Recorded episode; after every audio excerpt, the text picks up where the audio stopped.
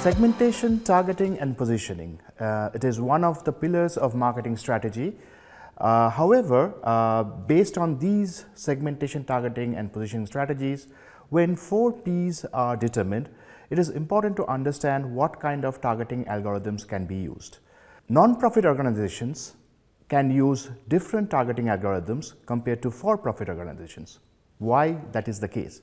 Because if you think about for-profit organizations, most consumers decide on their product purchases based on their individual utilities. However, for non-profits, most donors determine their donation amounts based on the social utility, what the society thinks about certain causes, what others thinks about these causes and so on.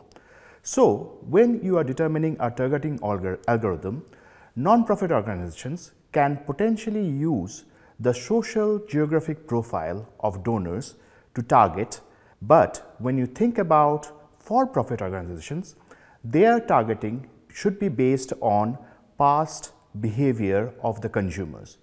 And when you think about past behavior of consumers, it's also important to understand what are the expected future behavior of consumers.